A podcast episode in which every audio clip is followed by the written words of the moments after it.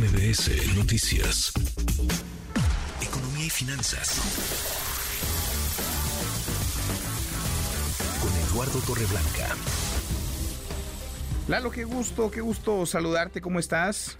Igualmente, Manuel, como siempre, me da mucho gusto poder saludarte y poder saludar al público que nos, que nos sigue. Muy buenas tardes. Muy, muy buenas tardes, Lalo. El huracán Otis ha dejado en evidencia muchas, eh, muchos pendientes, muchos rezagos, muchas heridas abiertas en eh, Guerrero, el campo, por ejemplo. Lalo, de por sí estaba en el olvido. Sí, hombre, y mira que Guerrero tiene enormes capacidades como centro de producción agrícola.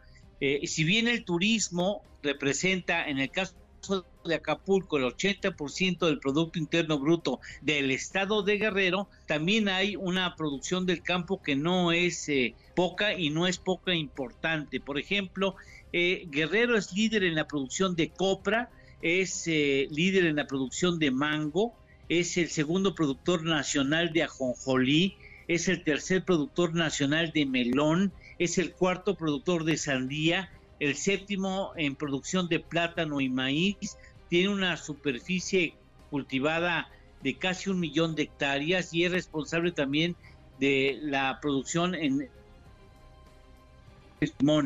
y este campo también fue parcialmente afectado por la llegada de Otis, lo que nos lleva a recordar que en este gobierno federal fue, en términos presupuestales, fue erradicado el seguro agrícola, que era un punto de apoyo para los agricultores más pobres del país que tienen que enfrentar contingencias como las que ahora, por ejemplo, padecen en Chiapas, en Veracruz y en Tabasco, donde hay inundaciones y que van a demandar después o en pocos meses más la importación, la mayor importación de granos y oleaginosas porque porque ese campo no pudo producir lo que regularmente producía para el mercado interno. Por ejemplo, eh, en el 2024 se adelantan ya los especialistas a decir que México tendrá que importar 50% más de, nuestras necesidades de maíz, es decir, llegaremos a importar prácticamente la mitad de las necesidades de maíz en el país, cosa que es muy grave tomando en cuenta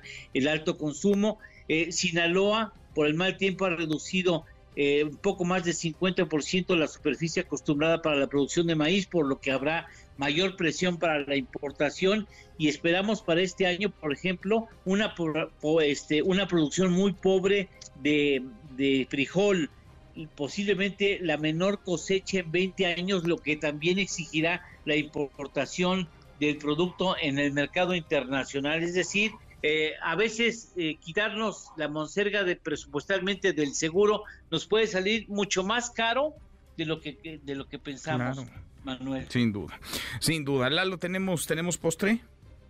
Claro que sí, mira, eh, ¿sabes cuántas horas de trabajo se requieren en Zimbabue y en México para pagar un costo promedio de Internet, del servicio de Internet? A ver, no, ni idea cuántas el más caro en el mundo, según el índice de calidad digital 2023. Zimbabue, en Zimbabue tienes que trabajar 72 horas 39 minutos para pagar el servicio de internet y en México promedio tienes que trabajar 4 horas 3 minutos para pagar ese servicio. Las eh, las distancias, la, la desigualdad también, las diferencias. Abrazo grande, gracias Lalo.